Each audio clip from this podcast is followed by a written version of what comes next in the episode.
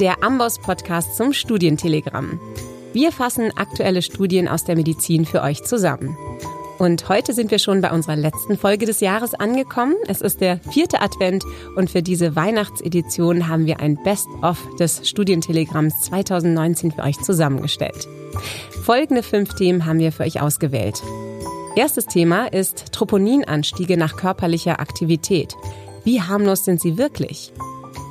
Zweites Thema, DOAC. Ist die perioperative Pausierung ohne Bridging sicher? Drittes Thema, CRP-Messung bei akut exazerbierter COPD. Ist sie eine valide Entscheidungshilfe für oder gegen Antibiotika? Viertes Thema ist der Placebo-Effekt. Welches Potenzial hat er in der Behandlung von chronischen Schmerzsyndromen? Und fünftes Thema ist Endokarditis. Orale statt intravenöse Antibiose?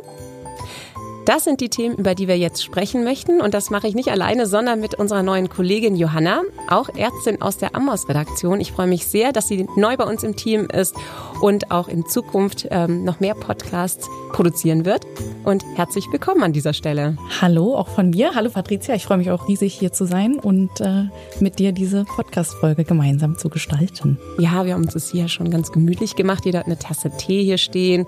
Im Hintergrund läuft Weihnachtsmusik, wie ihr hört. Und ähm, dann kann es eigentlich schon direkt losgehen. Und wir werden das heute wieder im Nachrichtenstil präsentieren. Da werdet ihr die fünf Studien von uns jetzt zusammengefasst bekommen. Viel Spaß dabei. Troponinanstiege nach körperlicher Aktivität. Wie wir ja alle wissen, sind körperliche Aktivität und insbesondere Ausdauersport sehr gesund. Regelmäßiges Training ist mit einer höheren Lebenserwartung und einer geringeren Rate kardiovaskulärer Ereignisse assoziiert. Nach moderatem oder intensivem Ausdauertraining, zum Beispiel nach einem Marathon, sind aber auch bei augenscheinlich gesunden Menschen teils erhöhte Troponinkonzentrationen messbar. Dies wurde bisher als ein benignes Phänomen betrachtet.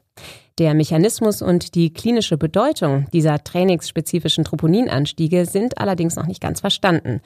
Und die Frage ist ja auch, handelt es sich vielleicht sogar schon um Vorboten myokardialer Schäden? Um dieser Frage nachzugehen, gab es eine groß angelegte Studie dazu, die im Studientelegramm vorgestellt wurde.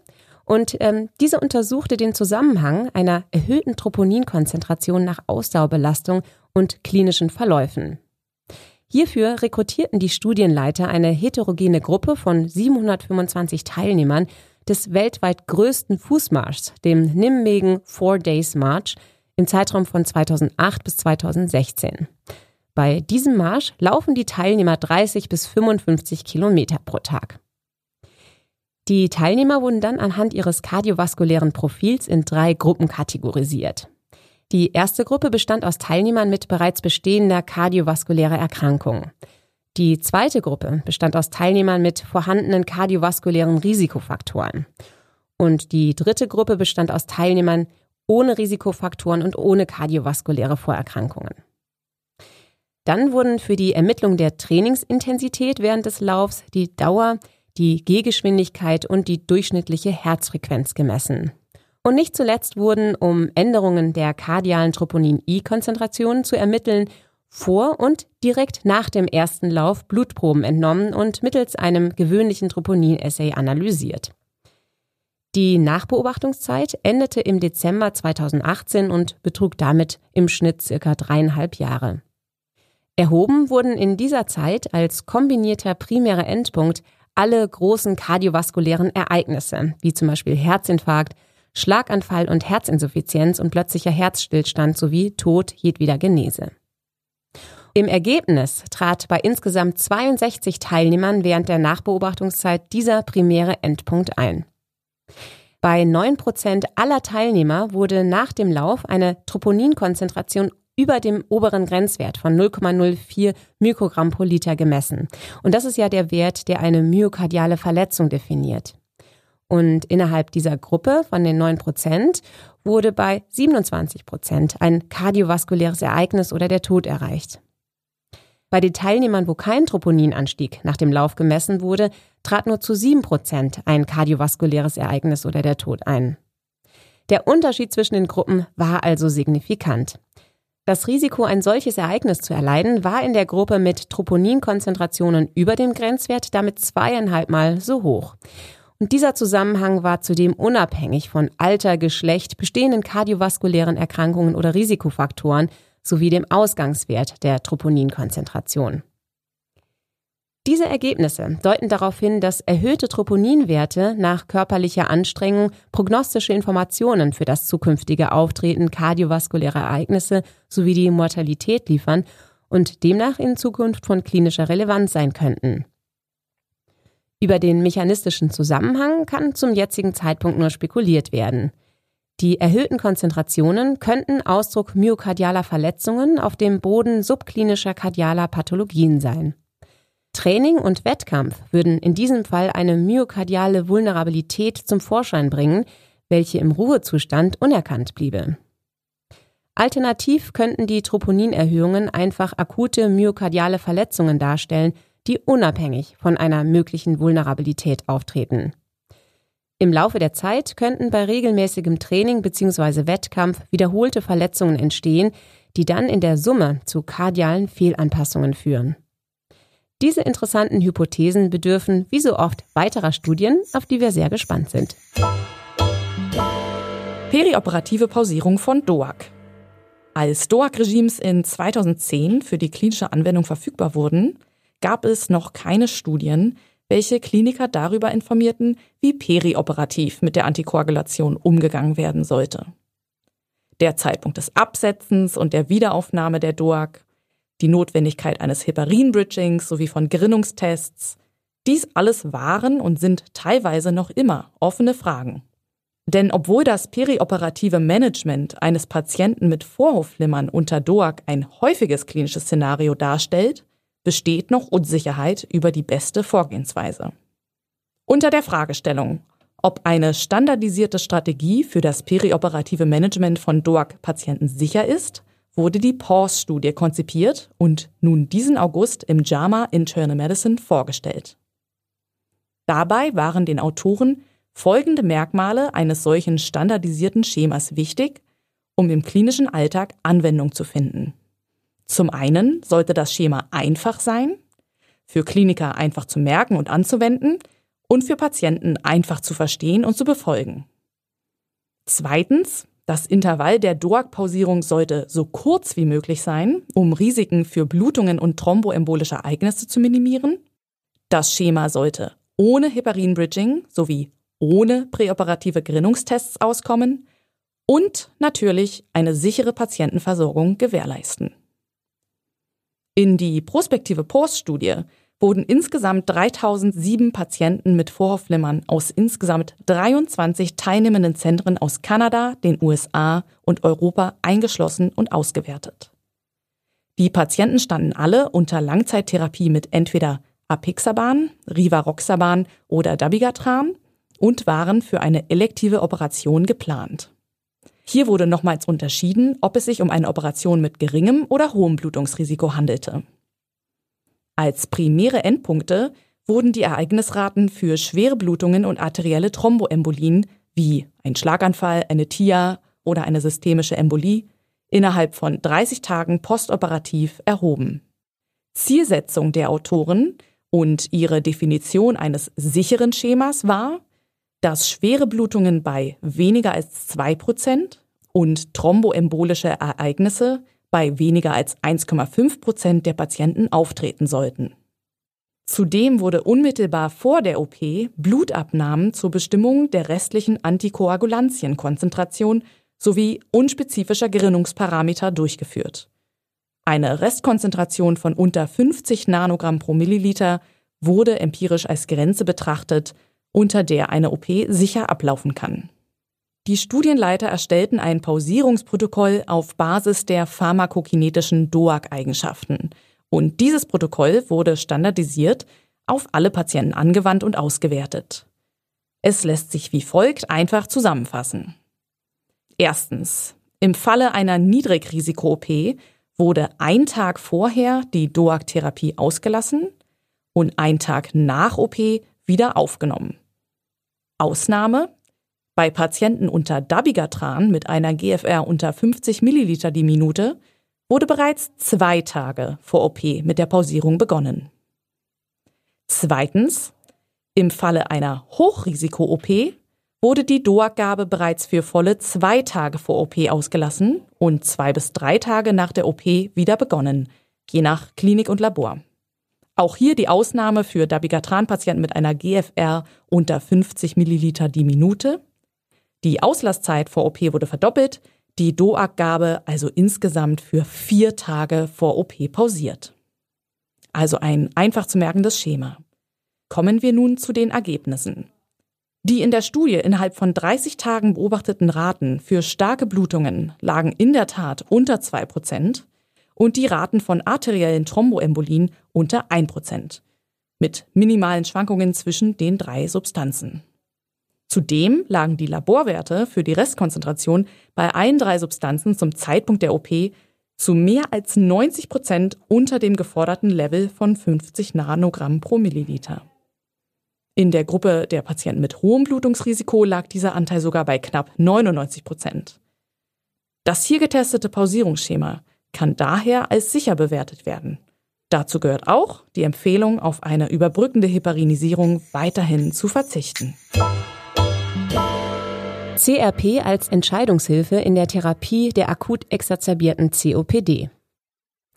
Die akut exazerbierte COPD geht in der Mehrzahl der Fälle auf eine nicht infektiöse Ursache oder auf einen viralen Infekt der oberen Atemwege zurück.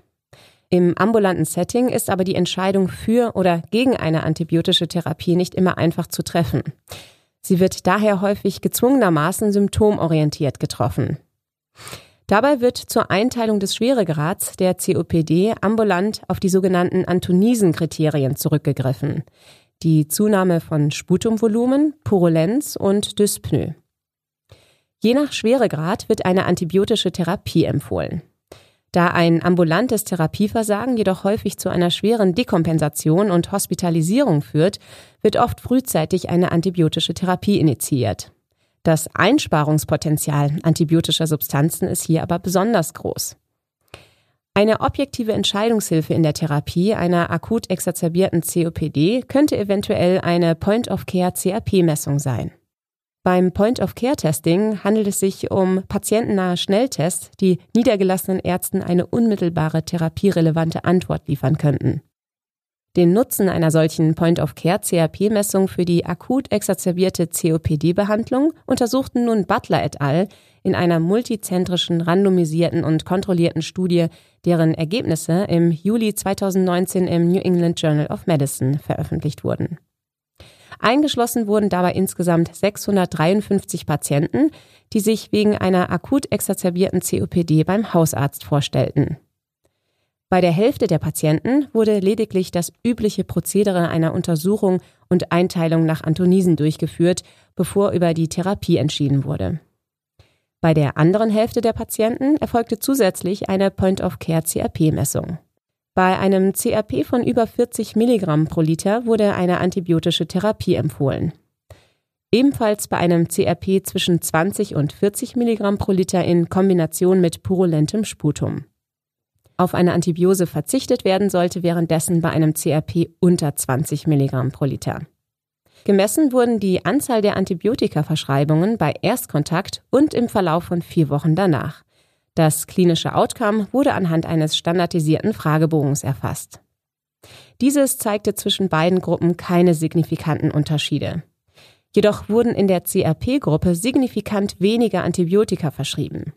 Und zwar sowohl bei Erstvorstellung, hier lag der Anteil bei 48 Prozent im Vergleich zu 70 Prozent in der Kontrollgruppe, als auch in den folgenden vier Wochen, in welchen 59 Prozent der Patienten der CRP-Gruppe Antibiotika erhielten, gegenüber 80 Prozent in der Kontrollgruppe. Eine Point-of-Care-CRP-Messung scheint somit eine valide und sichere Entscheidungshilfe bezüglich einer Antibiotikatherapie bei ambulanter, akut exozerbierter COPD zu sein. Sie könnte dabei helfen, unnötige Verschreibungen zu verhindern. Selbstverständlich sollte jedoch auch bei der endgültigen Entscheidung für oder gegen eine antibiotische Therapie immer auch die Schwere der Symptomatik und nicht allein die CAP-Konzentration im Serum berücksichtigt werden. Placebo. Wirkung ohne Wirkstoff. Jeder kennt den Placebo-Effekt. Vor allem für die Behandlung von chronischen Schmerzsyndrom ist bekannt, nicht nur aus klinischen Studien, dass Placebo-Präparate die Schmerzen signifikant und zu einem klinisch relevanten Ausmaß lindern können. Dass Patienten unwissentlich eine Placebotherapie erhalten, wirft aber auch ethische und rechtliche Bedenken auf und wird daher kontrovers diskutiert. Um sich den Placebo-Effekt trotzdem zunutze zu machen, ohne den Patienten täuschen zu müssen, wurde ein neues Konzept der aufgeklärten Placebogabe entwickelt. Bei dieser offenen Placebo-Behandlung klären die Ärzte den Patienten darüber auf, dass die verabreichte Tablette keinen Wirkstoff enthält, eine Besserung der Beschwerden aufgrund des Placebo-Effekts aber möglich ist. Den Effekt der aufgeklärten Placebotherapie auf chronische Rückenschmerzen untersuchten nun Kleine Borgmann et al. von der Universität Essen. In dieser prospektiven Studie randomisierten sie 122 Patienten mit chronischen, seit mindestens zwölf Wochen bestehenden Rückenschmerzen auf zwei Gruppen. Die erste Gruppe führte für die Studiendauer von drei Wochen lediglich ihre Standardtherapie fort. Die zweite Gruppe erhielt zusätzlich zweimal täglich Placebo-Kapseln. Dabei musste die Standardtherapie der Patienten bereits in den letzten drei Wochen vor Studienbeginn unverändert in Frequenz und gegebenenfalls Dosis gewesen sein. Die Patienten beider Gruppen wurden über ihre Zuordnung aufgeklärt. Die Untersucher wiederum wurden hierüber nicht informiert. Welche Erfolgsgrößen wurden nun in dieser Studie gemessen? Als primärer Endpunkt wurde ein Schmerzintensitätsscore genutzt, wie ihn jeder aus der Klinik kennt. Eine elfstufige Skala, auf der der Patient seine Schmerzen von 0, kein Schmerz, bis 10, stärkster vorstellbarer Schmerz, angibt. Als sekundäre Endpunkte wurde auch erhoben, wie stark sich die Probanden durch die Schmerzen psychisch und in ihrer Funktionalität beeinträchtigt fühlen. Außerdem wurden auch objektivierbare Marker aufgenommen, etablierte Tests zur Messung der Beweglichkeit von chronischen Rückenschmerzpatienten. Nun das überraschende Ergebnis. Trotz Wissen um das Fehlen eines Wirkstoffs führte die zusätzliche Einnahme eines Placebos zu einer signifikant größeren Schmerzreduktion als die alleinige Standardtherapie. Auch zeigte sich eine signifikant bessere Wirkung auf die subjektive funktionelle Einschränkung wie auch auf die Stimmung im Sinne einer stärkeren Reduktion von Depression und Stress. Die objektiven Marker hingegen zeigten keine signifikanten Unterschiede zwischen den beiden Gruppen. Dies sind interessante und ermutigende Ergebnisse. Dachte man bis vor kurzem noch, dass Patienten nur von einem Placebo-Effekt profitieren können, wenn sie im Dunkeln über dessen Anwendung gelassen werden, liefert diese Studie Hinweise darauf, dass auch eine aufgeklärte Gabe zu einem Behandlungseffekt führt. Trotz dieser Chancen des Placebo-Effekts zeigt die Studie aber auch seine Grenzen auf. Als erste demonstrierte sie eine fehlende Wirkung auf objektiv messbare Therapieergebnisse. So scheint dieser therapeutische Ansatz, die Placebotherapie, auf Zustände beschränkt zu sein, bei denen subjektiv vom Patienten wahrgenommene und angegebene Symptome wie Schmerz, Depression oder auch Fatigue im Vordergrund stehen. Weiterhin offen bleibt der zugrunde liegende Mechanismus der aufgeklärten Placebogabe. Als wesentlichste Determinante des Placebo-Effekts bei experimentellen Studien bekannt sind die Erwartungen einer Wirkung, die die Patienten aufgrund der ihnen vermittelten Informationen haben. In der vorliegenden Studie wurde im Rahmen der Aufklärung und Einverständniserklärung ein Informationsvideo zum Placebo-Effekt und seiner potenziellen Wirkung gezeigt. Dieses Video könnte eben genau diese positiven Erwartungen in der Placebo-Gruppe verstärkt und in der Kontrollgruppe wiederum Enttäuschung hervorgerufen haben. Um das zu untersuchen, hatten die Studienleiter auch mittels eines Scores die Erwartungen der Patienten abgefragt. Sie konnten keinen signifikanten Einfluss der Erwartungen auf die gemessenen Endpunkte finden. Dies schließt jedoch nicht aus, dass es eine Beeinflussung durch Generierung einer unbewussten Erwartungshaltung gab. Hier steht weitere Forschung zu den psychologischen und neurobiologischen Mechanismen aus. Bei der nach wie vor vielversprechenden Studienlage sind wir sicher, dass wir auch in Zukunft mehr zum Placebo-Effekt lesen werden. Gamechanger in der Therapie der Endokarditis. Bei Patienten mit infektiöser Endokarditis und Befall der Mitral- oder Aortenklappe besteht in den meisten Fällen die Notwendigkeit einer lang andauernden intravenösen Antibiotikagabe. Sie müssen daher häufig auch nach initialer Stabilisierung länger als ein Monat stationär behandelt werden. Eine orale Therapie nach Stabilisierung des Patienten würde eine frühere Entlassung in die Häuslichkeit ermöglichen. Ob diese allerdings genauso effektiv und sicher wie die intravenöse Therapie wäre, ist noch unklar. Um diese Frage zu klären, untersuchte die dänische POETS-Studie randomisiert zwei unterschiedliche Antibiotikastrategien bei insgesamt 400 Patienten mit linkskardialer Endokarditis, ausgelöst durch Streptococcus, Enterococcus fecalis, Staphylococcus aureus oder Koagulase-negative Staphylococci. Beide Patientengruppen erhielten initial eine mindestens zehntägige intravenöse antibiotische Behandlung und mussten anschließend in einem stabilen Zustand sein, um in die Studie eingeschlossen zu werden. Nach den zehn Tagen wurden die Patienten in zwei Gruppen randomisiert. In der Kontrollgruppe wurde die Antibiotikatherapie konventionell intravenös weitergeführt. In der experimentellen Gruppe wurde auf eine orale Antibiotikatherapie gewechselt. Die Auswahl der eingesetzten intravenösen Wirkstoffe erfolgte in Anlehnung an internationale Leitlinien. Das orale Antibiotikaregime wurde von den Studienleitern auf Basis von Pharmakokinetik und vorhandener Evidenz einer moderaten bis hohen Bioverfügbarkeit erstellt. In allen Fällen bestand dieses Regime aus zwei Substanzen unterschiedlicher Klassen mit unterschiedlicher Wirkungsweise und Metabolisierung. Nach Wechsel auf das orale Regime konnte die Therapie ambulant weitergeführt werden. Kurz vor Ende der antibiotischen Behandlung erfolgte eine transösophageale Echokardiographie zur Bestätigung eines ausreichenden Ansprechens auf die Behandlung. Die klinischen Verlaufskontrollen wurden bis sechs Monate nach Therapieende durchgeführt. Der kombinierte primäre Endpunkt umfasste Tod jedweder Genese, ungeplante Herzoperationen, embolische Ereignisse oder eine erneute Bakteriämie bis sechs Monate nach Therapieende. Dieser trat bei 12 Prozent der intravenös behandelten Patienten und bei 9 Prozent in der oral therapierten Gruppe auf. Die orale Therapie war demnach nicht unterlegen und der Unterschied zwischen den Gruppen nicht signifikant. Die Dauer der Antibiotikatherapie nach Randomisierung unterschied sich ebenfalls nicht zwischen den Gruppen. Auch eine engmaschige Bestimmung von Medikamentenspiegeln im experimentellen Therapiearm führte zu keinen substanziellen Therapieanpassungen.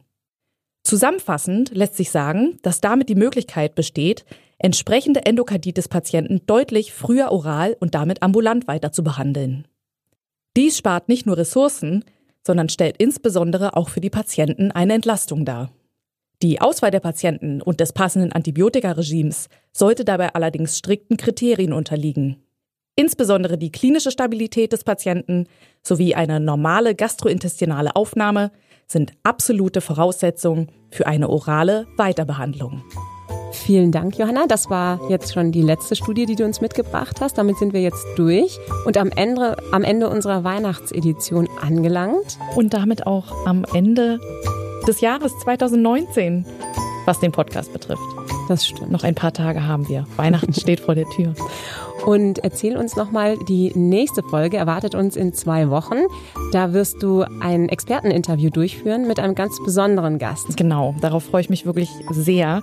Zum neuen Jahr, am 5.1. wird diese Folge kommen. Zum neuen Jahr spreche ich mit dem Gründer von Mindful Doctor. Alva Mollik heißt er. Er ist Arzt, auch in der Weiterbildung und hat diese Organisation gegründet mit dem Ziel, Mindfulness, also mehr Achtsamkeit, mehr